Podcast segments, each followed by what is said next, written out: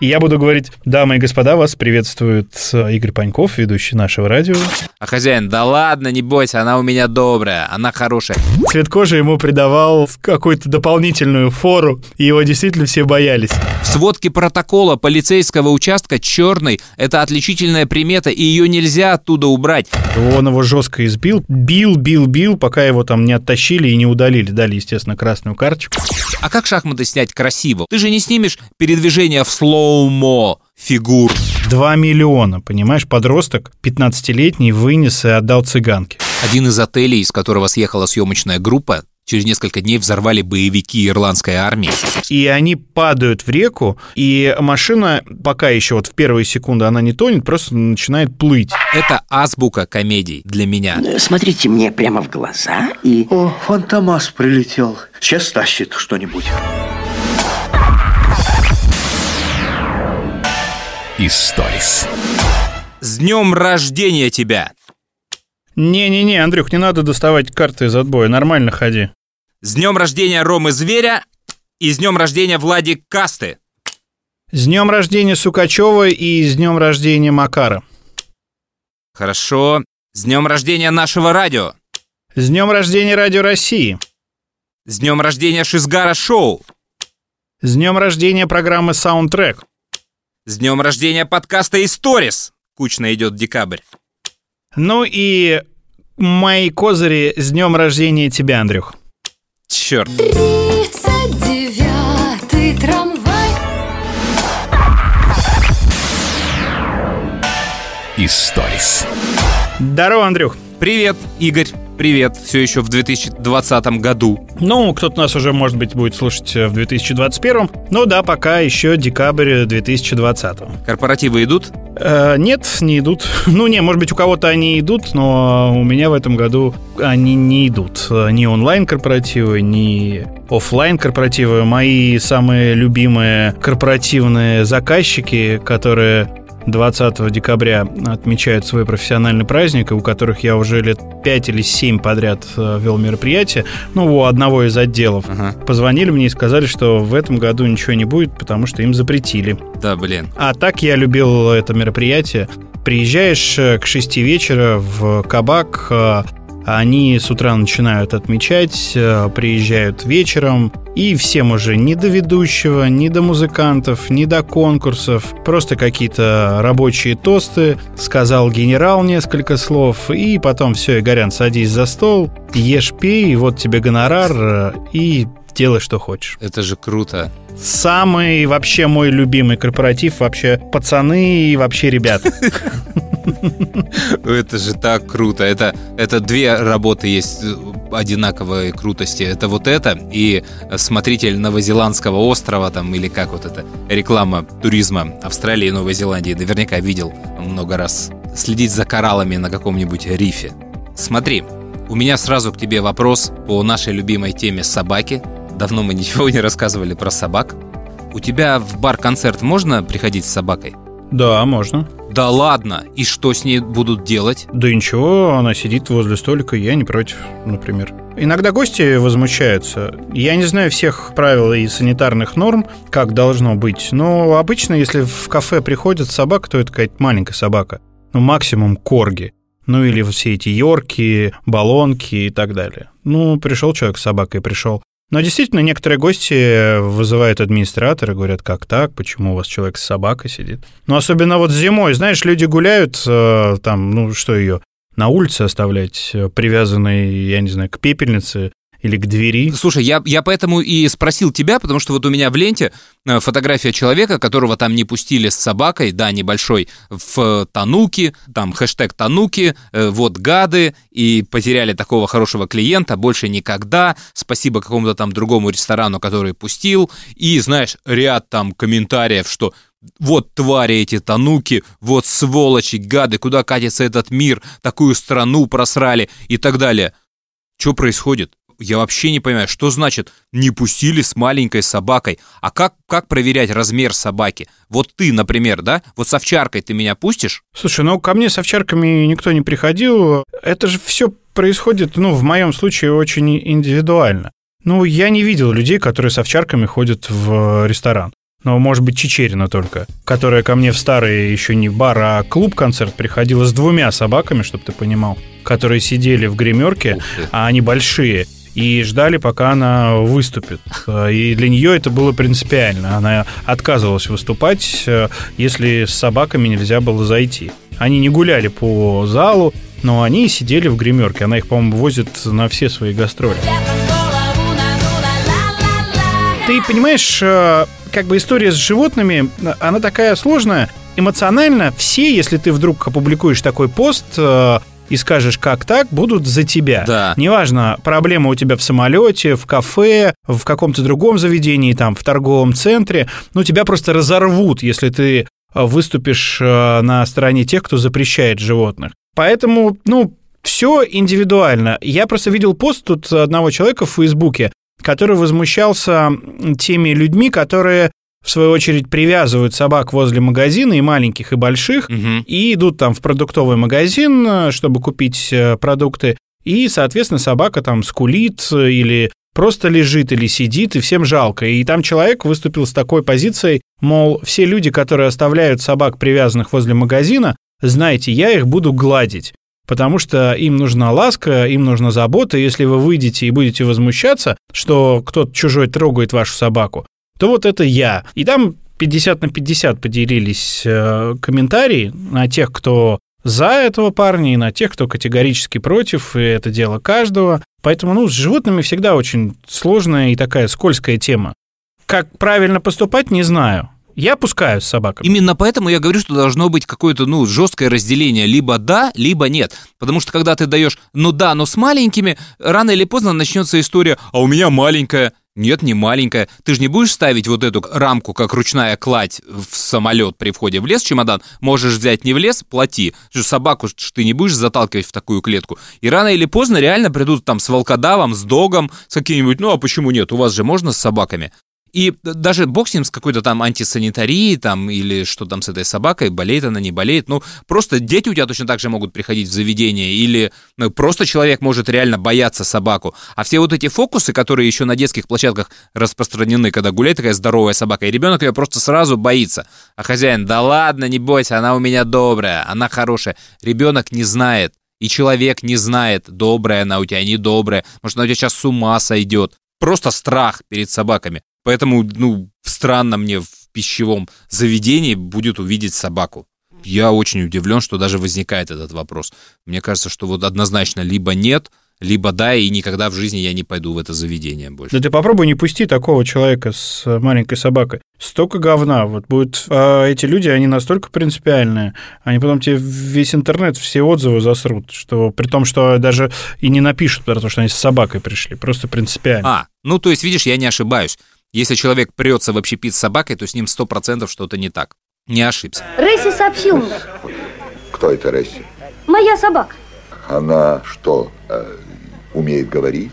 Да, Она тоже? да. Ресси электронный. Мальчик с собакой в нашем городе, это символично. Символично. Я потом тебе все объясню. А сейчас уйдем отсюда, нам нельзя больше здесь оставаться. Историс.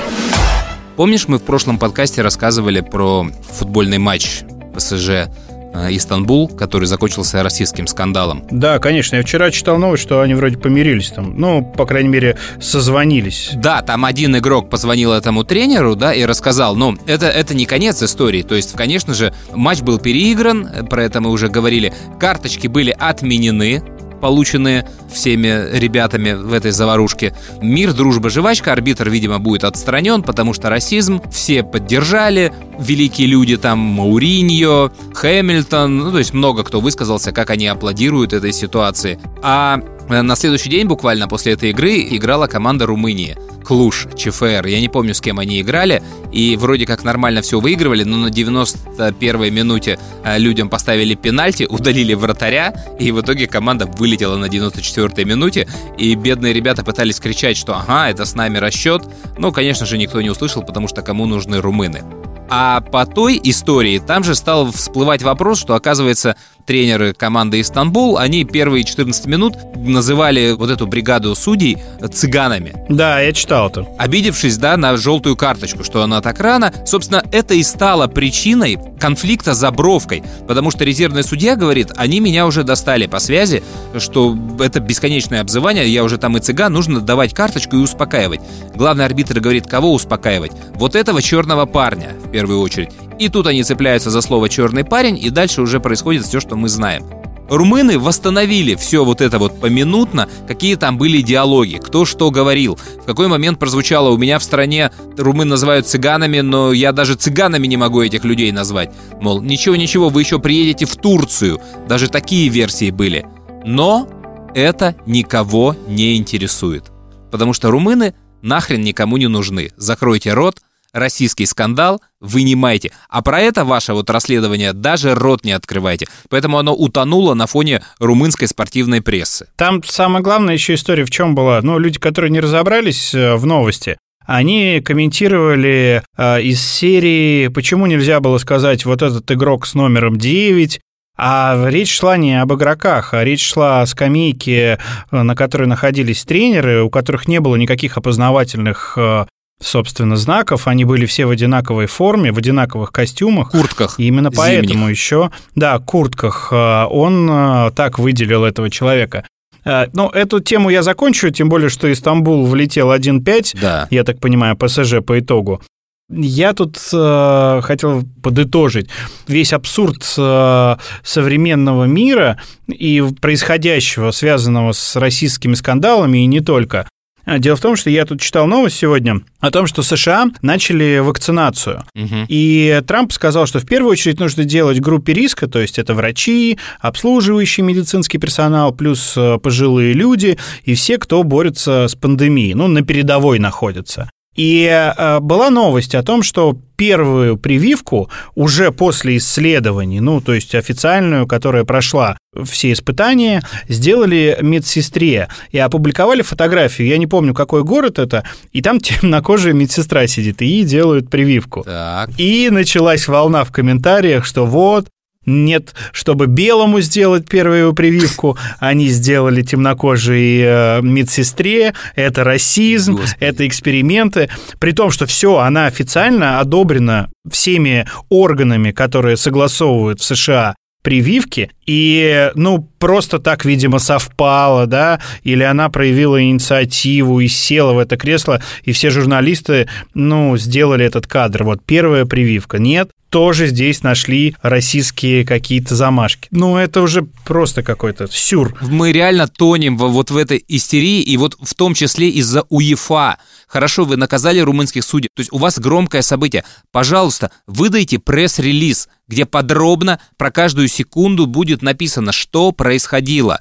Вот этот сделал это, а этот сделал это, это было сказано так-то, это было так-то, поэтому это расизм. И объясните, пожалуйста, все. Если вы такого пресс-релиза не выпускаете, то это фигня.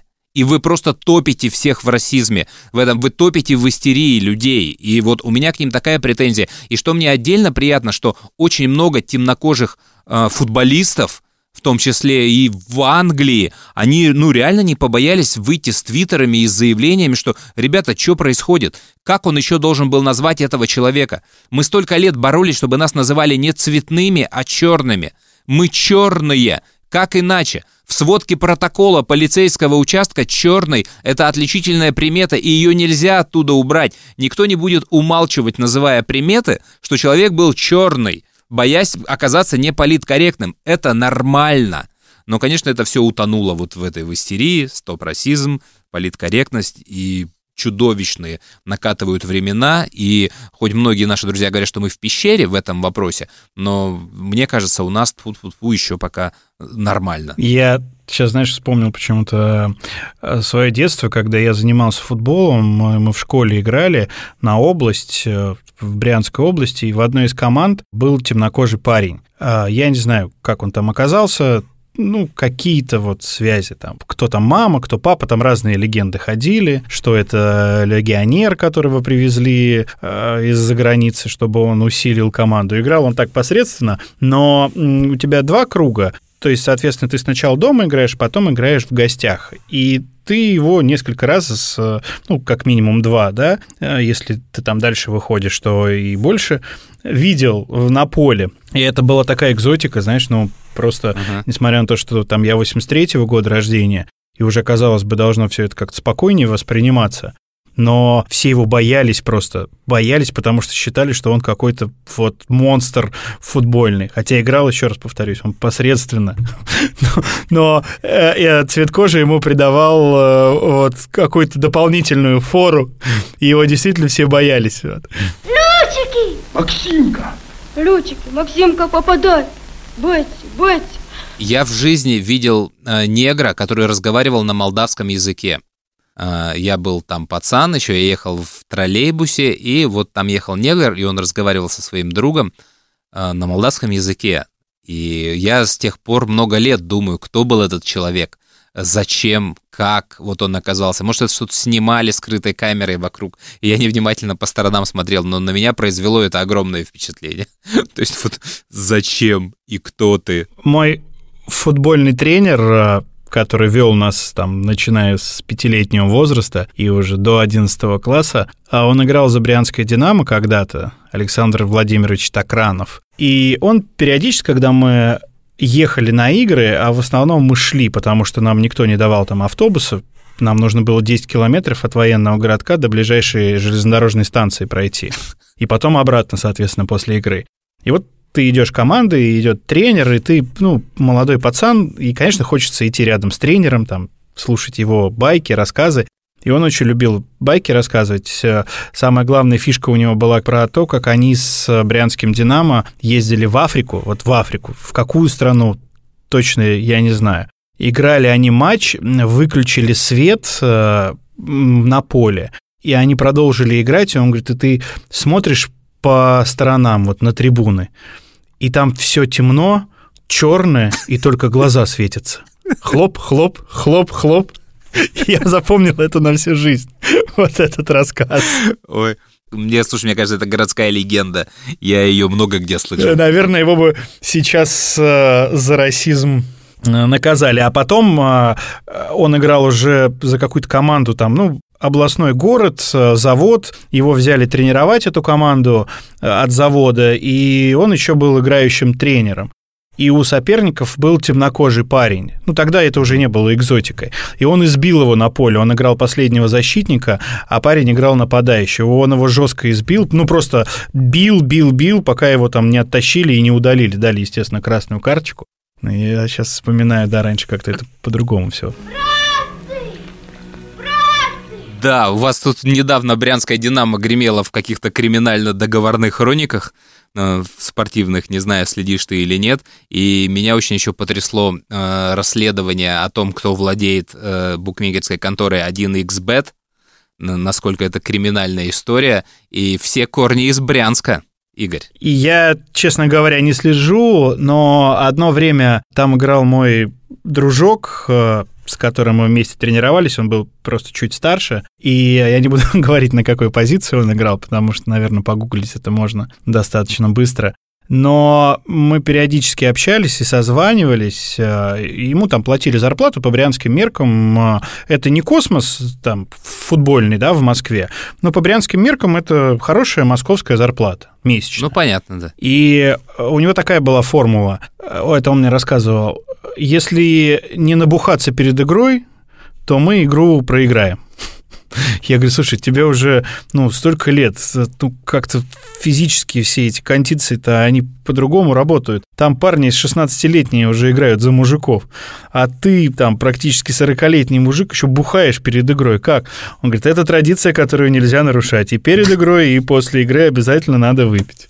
Это тот самый пример, когда меня спрашивают, почему ты не болеешь за наш футбол. Потому что вот таких я могу с сотнями примеры рассказывать. 26 лет, а? 26 лет меня наебывает эта наша сборная по футболу, а? Нет, ну, ну раньше еще ладно, были успехи, пробивали финалы. Ну сейчас, блядь, что не чемпионат, это пиздец какой-то. четыре года ждешь. Четыре года! И что? Все потому, что вот такие же долбоебы играют, вот как вы. Ничего не надо, а?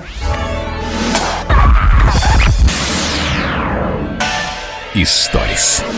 Слушай, у меня есть история в рубрику «Открытый микрофон». А, Она вылезла из румын и Молдавии на фоне обсуждения всей вот этой вот истории, потому что у меня же много инсайда из Румынии было, и мне ребята оттуда сливали, как происходит развитие этого футбольного скандала. Но история не отсюда пришла, а просто из, э, от моих э, друзей, э, молдавских в прошлом. И она, это на самом деле байка, ее знают все, кто жил в Молдавии, просто ее напомнили. Я вот сейчас просто про нее случайно вспомнил, вот как ты много э, лет хотел делать рубрику «Прочитай свое последнее сообщение» или «Включи последнее аудиосообщение». Вот как раз если бы ты меня сейчас спросил, то у меня было бы вот это вот сообщение. Значит, дело было в Молдавии, и это было время, когда границы с Румынией открыли и могли свободно передвигаться в Румынию. Ну а дальше, там, другие страны, Польшу, Германию, это уже нужно было перепрыгивать через заборы, идти пешком, там, ночью туда-сюда. Ну и один предприимчивый молдаван дал объявление в газету, там, что набирает людей для заработков в Италию, по-моему. Ну, там набрал человек 15, но условия такие, что всех он будет перевозить нелегально в фуре. И будет стоить там не знаю сколько денег. Ну, будет останавливаться только там, если кому-то в туалет сходить, и, и все. И потом уже прям до места довезет всех. Потом набрал 15 человек, всех загрузил в фуру. Ну и поехали они там в течение двух дней. Там он останавливался несколько раз ночью, чтобы они там сходили в туалет, свои дела сделали. И потом по течении двух дней остановился, открыл фуру и говорит, короче, вышли они все, говорит вот видите там огни, это уже Италия, это уже там деревушка какая-то, не знаю какая, там, типа Вилариба и Вилабаджа. И говорит, идите прям на эти огоньки и придете прямо в, это, в этот городишко. Все, а я поехал по своим делам загружаться. Ну, идут они, короче, он уехал, идут они на эти огоньки, бродили-бродили, и тут э, им навстречу мужик один идет. Ну, они начали его там спрашивать, кто знал там итальянский, пару слов, там два-три слова. Он смотрит на них и потом говорит на молдавском языке. Мэй, я ничего не понимаю по-итальянски. Они говорят, о, ты что, молдаван? Он говорит, а кто я должен быть? Конечно, я молдаван, мы же в Молдавии. Как в Молдавии? А так, этот чудик их возил два дня по, по Молдавии, высаживал ночью. Короче, высадил где-то там под границей в Молдавии и упиздил.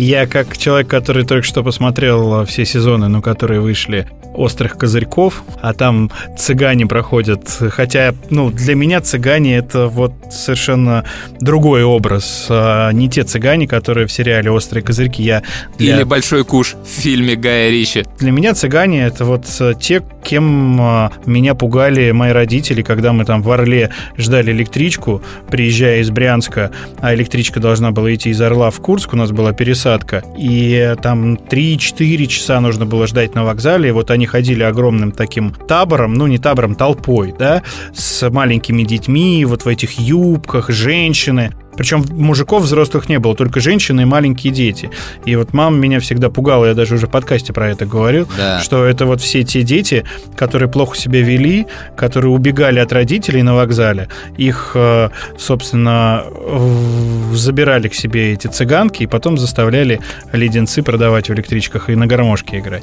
Поэтому для меня вот образ э, цыгана или цыганки это либо Яшка из э, фильма «Неуловимые мстители», или вот эти женщины, которые ходили и там предлагали погадать и так далее. Я абсолютно с тобой согласен, и есть отдельный вид цыган, открытый мной вот в последнее время. Это цыгане в британском кинематографе. Ты сейчас упомянул «Козырьки» острые, я сказал «В большой куш» Гая Ричи. А ты смотрел сериал «Банды Лондона»? Нет.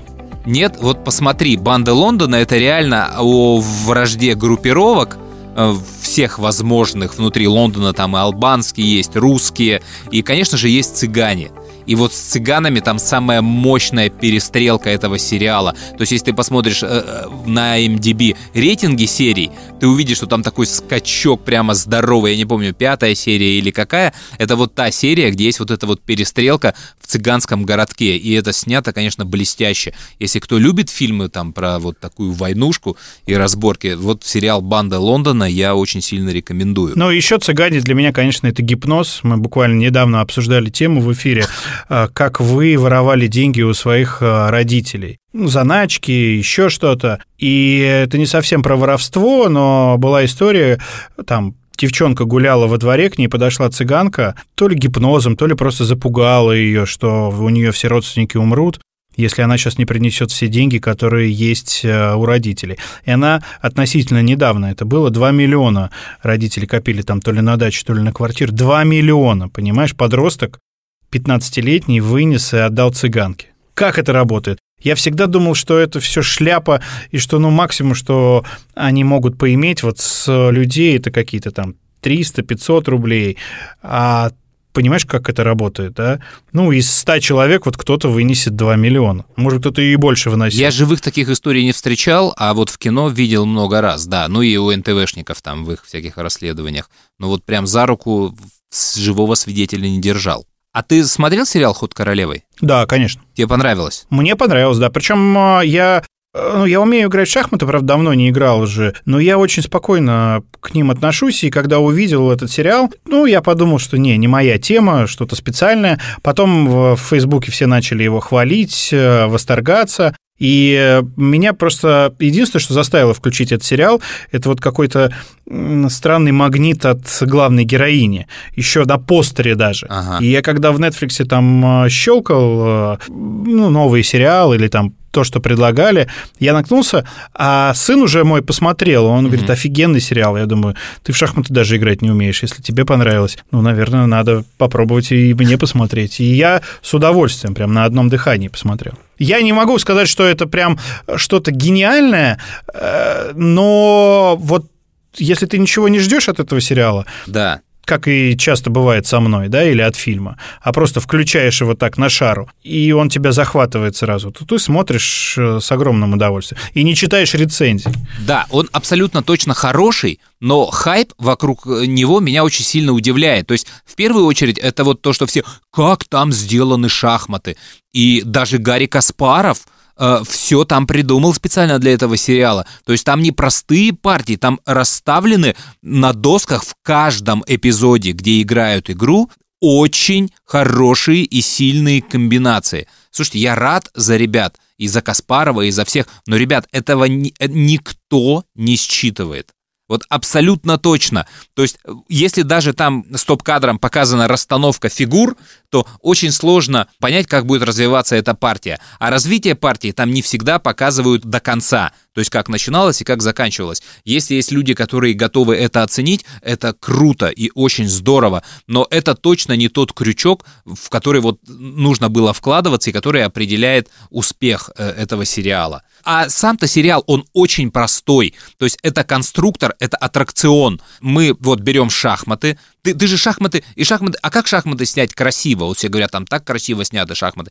Ты же не снимешь передвижение в слоумо фигур, там падающих, они там не уворачиваются ни от каких пуль, там нет динамики. То есть вот кто получал удовольствие от шахмат, а, от игры, он вряд ли перенесет этот опыт в сериал, вот прям точно. Но они используют правильные темы. Девочка, сирота, Угу. Шаблон, она вдруг умная и добивается чего-то в жизни. Окей, наркотики. Есть наркотики, они ей мешают, как она с этим справится? И очень плохо показывают наркотики. Для нее наркотики всю дорогу это как конфеты.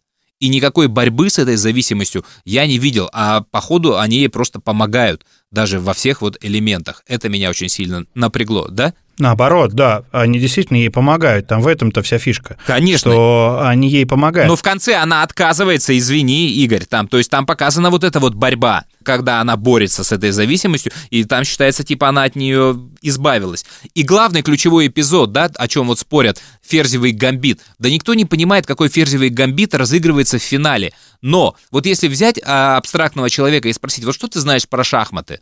С очень большой вероятностью человек назовет, или если он не знает, когда ты ему расскажешь, ему это понравится больше всего, что когда пешка проходит через всю доску и доходит до последней линии, она может превратиться в любую фигуру. И чаще всего это ферзь королева. И этот элемент использован в сериале. То есть она доходит и становится новой королевой. И как в жизни, так и на этой вот доске все улыбаются. Пара-бара-пам. Пу! То есть... Не знаю, вот э, я думаю, что все-таки для большинства людей которые, возможно, даже не знают, что если ты пешкой дойдешь до э, соседнего поля, она превращается в любую фигуру. Для них подсознательно, ну, может быть, нашего возраста, э, когда ты видишь шахматы, и когда люди сидят и думают, у них в голове звучит э, цитата «лошадью ходи». Лошадью ходи. Отвались. Лошадью ходи, век воли не видать. А мы вот так. Пошел? Ну, пошел, пошел. Мат, отдавайте пиджак. Ну или Остап Бендер еще и Нью Васюки. Кстати, и там, и там Да. Ну, а, я, да, еще раз говорю, я ничего не понимаю в шахматах, но мне очень нравится, когда люди подходят э, ну, к какому-то проекту, ну, возьмем в данном случае кино, и привлекают, ну, действительно, специалистов, что для них важны эти мелочи. Но реально... Это круто. Это же работает там, ну, на 3% аудитории этого сериала, да, да вот, которые действительно да. любят шахматы, разбираются в шахматах, и, может быть, после этого сериала, когда посмотрели, они еще больше полюбили шахматы или начали играть в шахматы, или научились играть в шахматы. Меня зацепили два момента. Вот э, то, что там, ну, действительно, специалисты, хотя я в этом ничего не понимаю, да, во всех этих расстановках. Ну, и, естественно, классическая история. Я люблю такие фильмы когда человек с несчастной судьбой доказывает всем, да? что он э, может добиться успеха. Да. И вот эта э, история очень трогательная, она ну, всегда работает, ну, в моем случае. Да, и тут у них было ровно два пути которые им нужно было выбрать. Либо она побеждает всех и вообще никогда не проигрывает, и она робот, ну, либо мы даем ей два раза проиграть, чтобы это как-то изменило героя мы поняли, как герой меняется. Ребята грамотные, ребята выбрали второй путь, но э, оценить вот эту вот динамику, трагизм проигрыша, блин, ну у меня не получалось. То есть ты всегда понимаешь с самого начала, что, конечно же, она выиграет. И, конечно же, она выиграет у этого комического русского в этой комической стране Россия с комическими стюардессами. И тут ты можешь не обращать же да, на это внимание, согласен, как там все это топорно снято и сделано, Россия. Потому что, ну, фильм-то не про это, и ты на этом не концентрируешься, это тебе никак не мешает смотреть. Я за это очень люблю сериал «Доктор Хаус», когда несчастный, циничный человек, ну, там много разных ответвлений, э, гений, да, он э, решал все эти головоломки. И я ждал вот, собственно, того момента в серии, когда вдруг у него случится озарение, кто-то ему вдруг что-то скажет, и он э, решит эту головоломку, и человек выживет. Да, там в сериале, ну, это один из моих любимых сериалов, я про Доктор Хаус сейчас говорю, там э, были разные ходы, когда пациенты умирали и так далее. Но вот самый классный такой эмоциональный момент, когда человек, который там всю жизнь был инвалидом, сидел в инвалидном кресле, вдруг после какого-то фантастического там умозаключения и после одного укола встает в конце серии, ну, пытается идти, пытается говорить, ну, и вот в такие моменты, конечно, ну, лично у меня просто вот слезы на глазах наворачиваются, потому что, ну, на меня это так работает. Я люблю такие вот ходы, когда ты знаешь, что он обязательно решит эту головоломку, но специально режиссеры и сценаристы делают несколько серий, когда пациенты умирают, чтобы ты не ждал в каждой серии, поэтому становится еще интереснее смотреть этот сериал. А вот в этой серии выживет человек или не выживет, он решит эту головоломку или не решит эту головоломку. И ну, на меня это так работает. Я все такие вот сериалы, которые ты вот сейчас называешь, и э, «Ход королевы», я их называю сериалы аттракционы. То есть это аттракцион. И вот э, один из последних аттракционов наших удачных, мне кажется, это вот «Перевал Дятлова». Если ты знаешь историю, если ты слышал про этот сериал, и вот будут у тебя большие выходные, мне кажется, его стоит посмотреть. потому что там есть художественные решения прикольные, и там э, очень грамотно собраны все легенды об этой истории и завернуты в вот в такую конфету из восьми серий. Э, да, там можно спорить про плохую игру, про достоверность замерзания, про еще что-то, но по факту на это не стоит обращать внимание, потому что это хороший аттракцион и такая, такой полезный лайфхак об этом событии, чтобы понять все версии и решить для себя, какая из них правильная. Вот если будет у тебя время, посмотри. Я люблю фильмы, ты знаешь, уже в подкастах наших рассказывал, и сериалы, основанные на реальных событиях, но вот с «Перевалом Дятлова» я читал, да, про сериал и увидел много хвалебных отзывов и нехвалебных отзывов.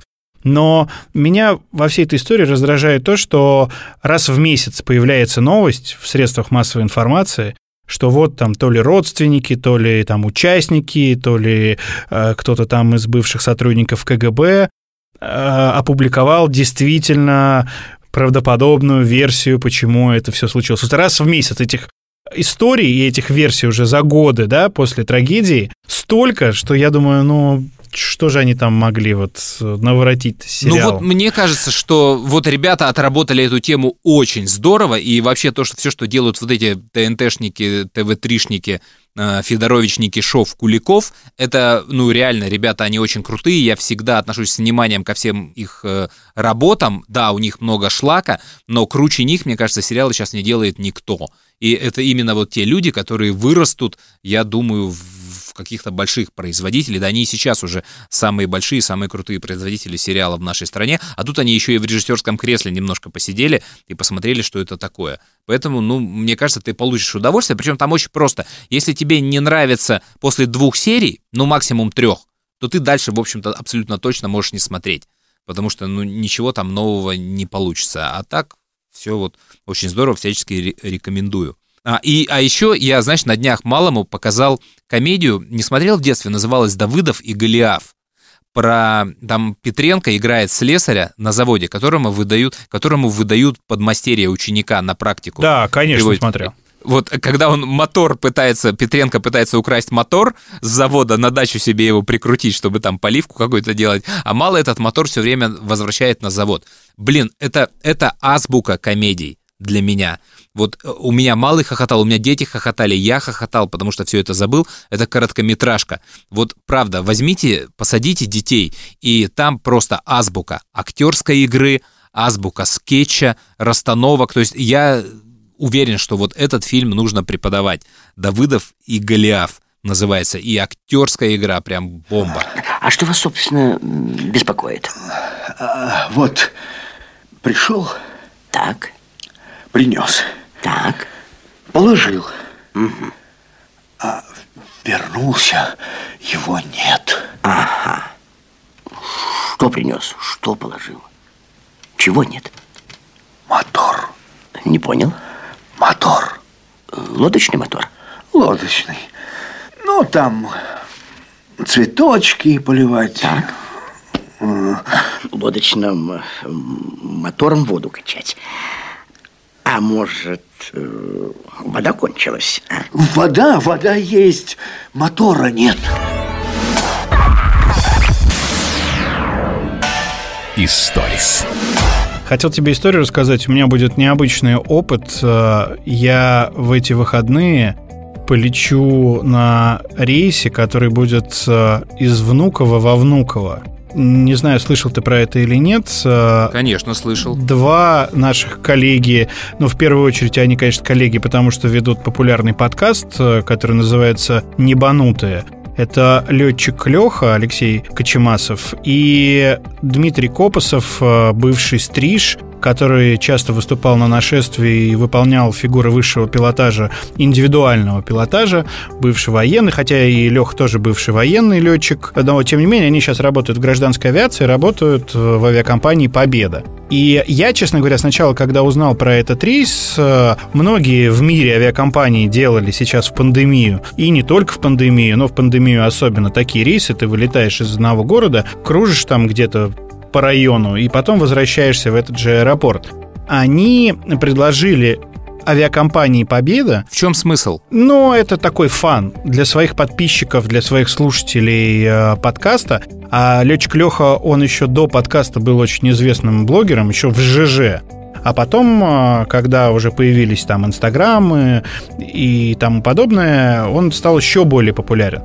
Он э, летал раньше в других авиакомпаниях и снимал офигенные фотографии из кабины пилота, видео, как они там приземляются, как они взлетают.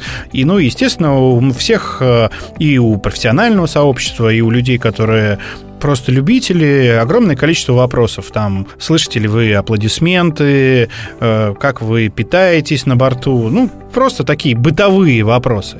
И поэтому этот подкаст и блог э, Лехи, он очень популярен. И он, пока полетов мало, но он приходил к нам в эфир и рассказывал, ну, правда, за эфиром, пока полетов мало, он написал э, в авиакомпанию, в которой работает, в коммерческий отдел, а нельзя ли зафрахтовать вот судно и сделать такое вот э, судно, не знаю, судно, корабль, ну, в общем, самолет, А, и сделать такой необычный рейс. Они будут комментировать при хорошей погоде, что находится там а, по правую сторону борта, что по левую сторону борта, ну и еще какие-то истории рассказывать. Полтора часа всего рейс. Они сначала сделали один рейс 19 декабря и продали за 8 минут 189 билетов. Билет стоит 8 тысяч рублей. Это авиакомпания «Победа». Туда не входит ни питание, ни напитки, по-моему, ничего. Просто фанаты Мгм. этих летчиков э, скупили все билеты за 8 минут после того, как он в своих личных соцсетях опубликовал. Я так понимаю, что Победа решила воспользоваться этим, а связалась с ними и говорит, давайте еще один сделаем рейс 20 числа. И второй рейс, и также 189 билетов они продали за 6 минут. Все билеты раскупили. Там есть, э, да, э, отказы, но такие точечные, там 2-3 человека отказываются, но там лист ожидания в 200 человек. Офигеть. Потому что там у кого-то ковид подтвержденный, и люди, естественно, снимаются с рейса. Но насколько интерес вот к этим персонам, и у них еще девчонка, я забыл, как ее зовут, она тоже достаточно известная в авиационных кругах, она будет э, третьим, собственно, пилотом этого рейса. И нас пригласили как информационного партнера нашего радио, и нас утреннее шоу пригласили два дня, чтобы мы там тоже что-то комментировали. Так как э, там э, места мало и три человека там э, не нужны, то там в субботу полечу я с Боном, а в воскресенье, то есть, полетит э, Таня с Боном. И они приходили к нам в эфир и как раз рассказывали про всю эту историю. Ничего такого там сверхъестественного происходить не будет. Просто мы взлетим, полтора часа покружим над Москвой, или там даже меньше час, наверное, и, соответственно, опять приземлимся во Внуково. Вот у меня такой будет странный опыт. И я буду говорить, дамы и господа, вас приветствует э, Игорь Паньков, ведущий нашего радио. Давайте сейчас сыграем вот в такую игру. У нас есть призы, у них там спонсоры сразу нашлись. Офигеть. Да. И вот такой невероятный интерес э, у людей. Просто взлететь. Многие сейчас никуда не летают и, видимо, соскучились. Поэтому для них Ага. достаточно, тем более со своими, ну, не кумирами, но любимыми блогерами полетать. Ну, тогда в обязательно в следующем подкасте расскажешь, чем это все закончилось. Очень интересно у тебя experience. Да, я расскажу, тем более, что будет интересно, наверное, послушать вот э, первую часть, вступительную, когда я только собирался, и потом, э, собственно, мой отзыв э, об этом полете. При том, что, знаешь, мы разыгрывали два билета на этот полет за лучший вопрос, и им огромное количество вопросов, ну, там, знаешь, 200-300, но обычно столько нашим гостям за эфир не приходит, за час эфира вопросов. Э, И они так выбирали, э, ну, из серии там, почему томатный сок э, очень нравится людям на борту, ну, банальные вопросы там, видели ли вы НЛО, и я им задал вопрос, который они выбрали, а, но потом я сказал, что это от меня вопрос, и мы отменили приз. Я спросил про дикцию у пилотов. Есть ли определенные требования к дикции, там, картавый человек, э, э, или он плохо говорит, э, и насколько это важно. Но они, как военные летчики, сказали, что раньше бы картавых летчиков вообще не взяли, в принципе. Я не знаю, правда это или нет, может, они просто посмеялись. Но, в принципе, они говорят, что да, это действительно важно. И вот был скандал, я не помню, у какой авиакомпании, они просто привели пример, когда Собчак устроила на борту там разборки, и сказала, что летчик пьяный. А у летчика на рулежке случился инсульт. Ого. И он сам не понимал, что у него инсульт, и у него речь э, была не связанная и с нарушением дикции. Нифига себе. И его таким образом спасли. Ну, она устроила скандал, что он пьяный, а его выносили, по-моему, даже там, или выводили из самолета, э, поменяли, э, собственно, на бригаду летчиков. Но вот такая история была. А мне всегда интересно было, тренируют их как-то специально или нет, и могут они позволить себе что-то от себя говорить, и они рассказали, да, конечно, у них есть определенный регламент, а дальше ты можешь там кого-то с днем рождения поздравить или там, ну, что-то рассказать э, от себя, это приветствуется, такой креатив. Ну, не во всех, наверное, авиакомпаниях, но у них, да. Ну, странно мне слышать про дикцию, да, потому что если ты будешь пародировать э, сейчас э, речь командира корабля, то ты же реально будешь делать это так. Добрый вечер, уважаемые пассажиры, наш самолет приземлился, температура за бортом 28. там. Фиг поймешь вообще, что они говорят довольно часто. Раз на раз не приходится. Некоторые говорят так четко, причем на двух языках говорят четко. Это как с э, машинистами в электричке. Обрати внимание, если у них не запись, ну, которая сейчас практически во всех электричках, когда ну, записанный там женский или мужской голос э, объявляет станция, а когда они от себя что-то говорят, некоторые говорят вот из серии «За- зажир, зажир», а некоторые прям вот как будто они на радио работают, вот они Да, есть э, такие, да. дорвались, да, да, и они пытаются играть интонационно, настроенчески, там, поздравляют с наступающим Новым годом. Все от человека зависит, я так понимаю. Ты смотрел фильм «Оман» старый, 76 года? Да, я смотрел Омана, потому что выбора не было. Но я не любил ужастики. Я тебе скажу, почему я про Оман вспомнил. То есть для меня это, ну, вообще самый страшный фильм. И с детства, и до сих пор. То есть я его несколько раз пересматривал. Там очень грамотный хоррор. Без вот этой кровищи, кишок, там, зомби, а вот именно когда тебе а-а-а, страшно и стрёмно э, оператором, драматургией, монтаж тебя к этому толкает. Я очень люблю этот фильм. Я недавно с ним работал, а ты сейчас рассказывал про самолеты. И э, существует в мире э, два произведения, э, которые все время связывают с дьяволом. Первый — это «Мастер и Маргарита», что нельзя заниматься постановкой «Мастера и Маргариты», съемками фильма, иначе будут несчастья. А второй фильм — это «Оман», потому что он про дьявола, он про 666, и с того момента, как был написан сценарий, там тут же начались приключения у всех, кто занимался этим проектом. Многое притянуто за уши. И э, большинство, ну там, во-первых, прежде всего, прямо перед съемками застрелился сын главного актера Грегори Пека, а потом начались истории с самолетами. Этот актер, продюсерская группа, еще кто-то. То есть там 5 или 6 попаданий молний в самолет было. И закончилось это все. Они летели на какие-то съемки, съемочная группа, и наняла самолет для перевозки декораций там. А по техническим причинам самолет заменили. В последний момент они полетели на другом. А через неделю вот этот борт, который заменили, его отремонтировали, он полетел и разбился, и погибли вообще абсолютно все пассажиры на этом рейсе. Там один из отелей, из которого съехала съемочная группа, через несколько дней взорвали боевики ирландской армии. Ну, там много можно, в общем, набирать, и часть за уши, конечно, притянута. Даже если сейчас кто-то умрет из съемочной группы, Мастера и Маргарита или Омана скажут, вот, проклятие, проклятие сработало. Но я вспоминаю эту историю не про самолеты. Там, э, если помнишь, в фильме есть очень крутая история, когда выехавшим таким плоским стеклом отрубает голову герою. Е- Она прям так красиво. Это в пункте назначения было позже сделано еще красивее. Я вот только хотел сказать, Оман совсем не помню, но вот в пункте назначения во всех частях, хотя я, может быть, последние какие-то не смотрел, но там вот э, классика жанра, вот ты боишься порезаться, боишься там, Да-да-да. э, что сейчас вот фура, которая везет бревна, э, вдруг там ее Да. занесет или отцепится бревно и прилетит тебе в лобовое. Вот это я все очень четко чувствовал и боялся этого. И пункт назначения я очень люблю. Ну и, в общем, специалист, который занимался постановкой вот этой сцены по спецэффектам, он через какое-то время после завершения работы над этой историей попал в аварию, и с ним все нормально, а его подруге, которая находилась в машине, отрезала голову. И вот мне очень всегда было интересно, какие вот у него мысли были в этот момент, как он вот помнит эти события, и вот насколько всю жизнь с ним эта история. Ты знаешь, самый страшный фильм для меня, ты, может быть, сейчас удивишься, видимо, просто видеосалоны и вот это кабельное телевидение в нашем городке, они были чуть позже, Поэтому самый страшный фильм для меня это «Морозко».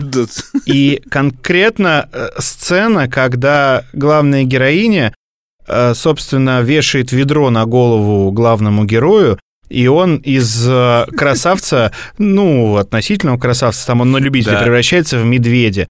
И я плакал, закрывал глаза в этот момент. И даже сейчас уже мне 37 лет, когда по телеку показывают Морозко, я просто с дрожью и с мурашками по коже смотрю этот, э, вот именно этот эпизод.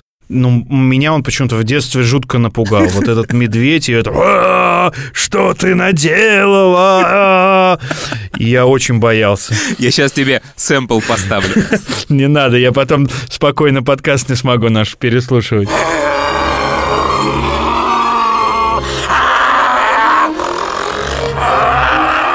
Что ты со мной сделала, ведьма проклятая?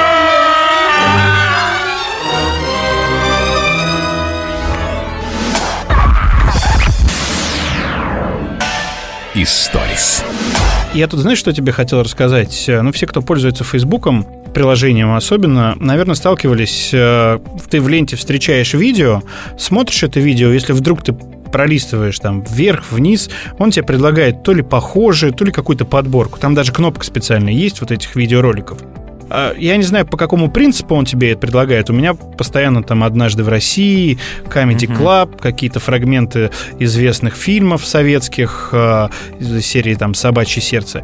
И постоянно мне предлагает подборку аварий, снятых на видеорегистратор. Нифига себе. Ну, то есть там их миллионы, да. Ни разу И тут- не видел, у меня не было такого Ну, видимо, мне вот он предлагает такую Ага. тему, и ты иногда включаешь буквально на несколько секунд. Э, Я не люблю эту тему, мне страшно смотреть вот от первого лица, при том, что там 90% это, ну, в России.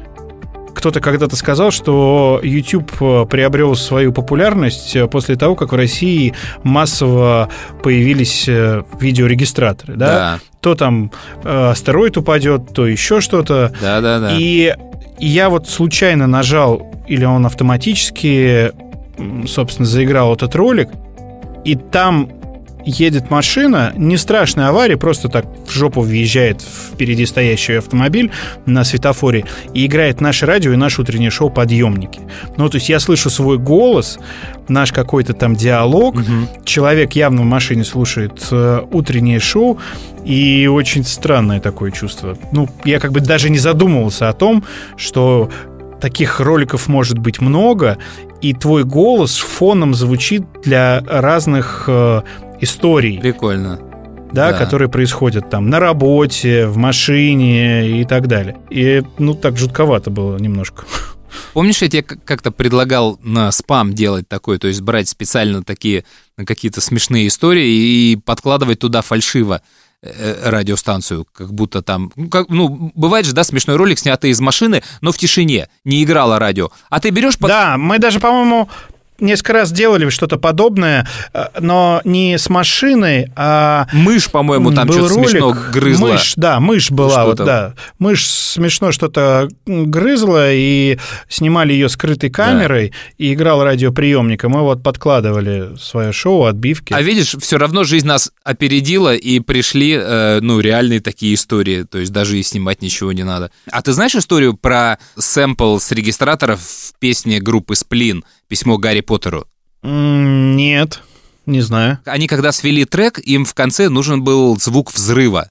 Они залезли в интернет, загуглили, что там звук взрыва, вылез первый результат, они его скачали и прицепили на файл. Выпустили трек, в YouTube выкинули, и через какое-то время трек блокируется. Оказалось, что они скачали звучок человека, который снял видео падения Челябинского метеорита. И вот он упал, э, чувак что-то там выматерился, и он, не будь дураком, я не знаю, кто его надоумил, он зарегистрировал на себя этот звук. И поэтому э, ролик с плена заблокировался, и они выкупали у человека а, вот этот вот э, кусочек, чтобы все очистить, и чтобы, Нифига себе. и чтобы ему это не мешало. Вот, мне кажется, это такое самое крутое вложение у чувака. Как вот он все продумал, а группа Сплин теперь является обладателем звука падения Челябинского метеорита. Мне Официально. интересно, сколько они заплатили за этот звук. Насколько алчным был человек. Придет Васильев к тебе, обязательно спроси, и потом нам расскажешь. Я просто смотрел э, подборку вот видео, снятых в Челябинске с регистраторов по поводу падения метеорита, и там иностранная, видимо, какая-то подборка была спокойствие и вот такая, знаешь, э, очень легкая реакция на то, что происходит э, и в кадре, и вот за лобовым Ага. стеклом. И там было несколько человек, которые, о, ничего себе, знаешь, так вот отрешенно вообще. Да. Ой, блин. И вот в таком формате это очень веселило меня. Да, блин, опять эти метеориты, блин. Ну так, знаешь, как будто ничего не произошло. Я, кстати, вот э, возвращаясь к этим регистраторам, ну вот всегда удивлялся реакции людей, которые попадают э, в аварию, и там, ну, две крайности. Либо крики пассажиров, особенно женщин, еще даже до аварии, там, даже если человек сам в аварию не попал, просто снимает то, что происходит э, перед э, автомобилем, и там все кричат. Либо человек попадает в аварию и матерится, да, очень эмоционально, либо вообще просто он не издает никаких звуков. И вот что это за люди? И есть э, такой легендарный ролик, я думаю, многие его видели, когда два, ну или там их может быть больше, э, человека, э, мужика разговаривают в автомобиле, их заносит, и они вылетают в реку. Они вот, собственно, падают с моста или просто там откуда-то вот вылетают. И машина, ну, пока еще вот в первые секунды она не тонет, просто начинает плыть. И голос за кадром говорит, нормально, плывем. Ну, то, то есть там ни мата, ничего, просто никаких эмоций, бах, они влетают в речку, и потом нормально, плывем. И, и они даже не вылезали, я уверен, знаешь, так, ну что? Да, то ли от шока люди так реагируют по-разному, то ли еще по какой-то причине, но это вот меня всегда удивляло. Я даже не знаю, как вот отписаться, где этот алгоритм Фейсбука, чтобы мне не показывали эти аварии, потому что, ну, страшно становится. Ну, на этом надо точно уже прерываться и переносить весь материал в следующую программу. Думаю, до Нового года мы с тобой еще раз обязательно выйдем в эфир. Что-нибудь мы еще успеем записать, чтобы сделать этот сороковой выпуск. На сегодня просто тупо все. Потому что тебе надо бежать, мне надо бежать, не успеваем больше. Берегите себя, как говорит э, Гусев, э, не болейте и до новых встреч. Подписывайтесь на наш подкаст э, во всех доступных Все, ресурсах. пока. Анекдот, знаешь? Три поросенка открыли агентство элитной недвижимости на Рублевке. Гарри, прощаюсь с тобой на этом Как же сказать, как поэт с поэтом Позволь мне закончить одним куплетом Перед тем, как сказать адью Вчера шел король весь крутой и гордый И мальчик сказал, а король-то голый Мальчику тут же с ноги проломили голову И пришили ему статью. Теперь он не пьет лимонад из бутылки Теперь он сидит то в крестах, то в бутырке То морщит свой лоб, а то чешет в затылке Но не понимает за что за что нам все это, скажи, Поттер Гарри? Сотри с философского камня все грани Попивая пивко, поедая карри И взирая на мир из-за штор. Гарри, все это не очень нормально. Жизнь как качели, то вира, то майна. Так что, дружище, биткоин и майня Не забывай про нас не забывай и почувствуй, волшебник То, как на шею давит ошейник Не забывай нас, ты слышишь, отшельник Иногда покидай парнас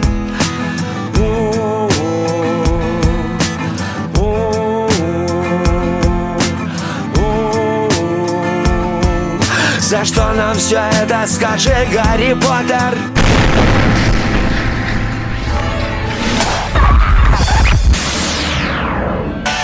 Историс.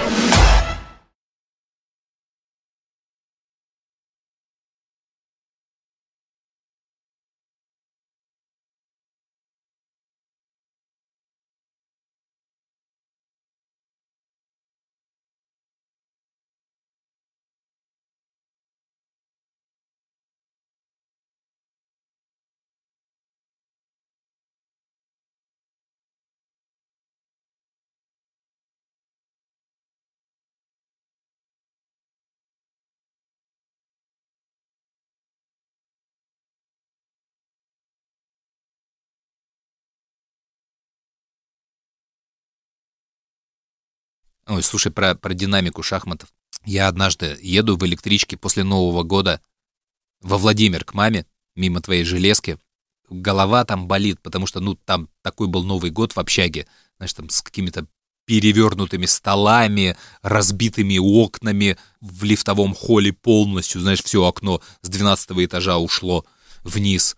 Кабину лифта, по-моему, там перерезали, отрезали. В общем, угар, все, тебя любой звук раздражает. И в это время у меня за спиной разговаривают два каких-то человека. Ну что, как Новый год? Ой, отлично, ой, так встретили, так встретили. Ну, значит, так настраиваюсь, ну, представляя свою картину, думаю, ну, давай, чувак, перебей, перебей. И продолжает, значит, разговор. Так, сыгр... шесть партий в шахматы с Колей сыграли. Шесть. Четыре раза я выиграл, два раза он. Защиту Каракан, как я его хлопнул, ох! И я так, знаешь, поднимаюсь, поворачиваюсь назад, просто, знаешь, чтобы эти лица запомнить.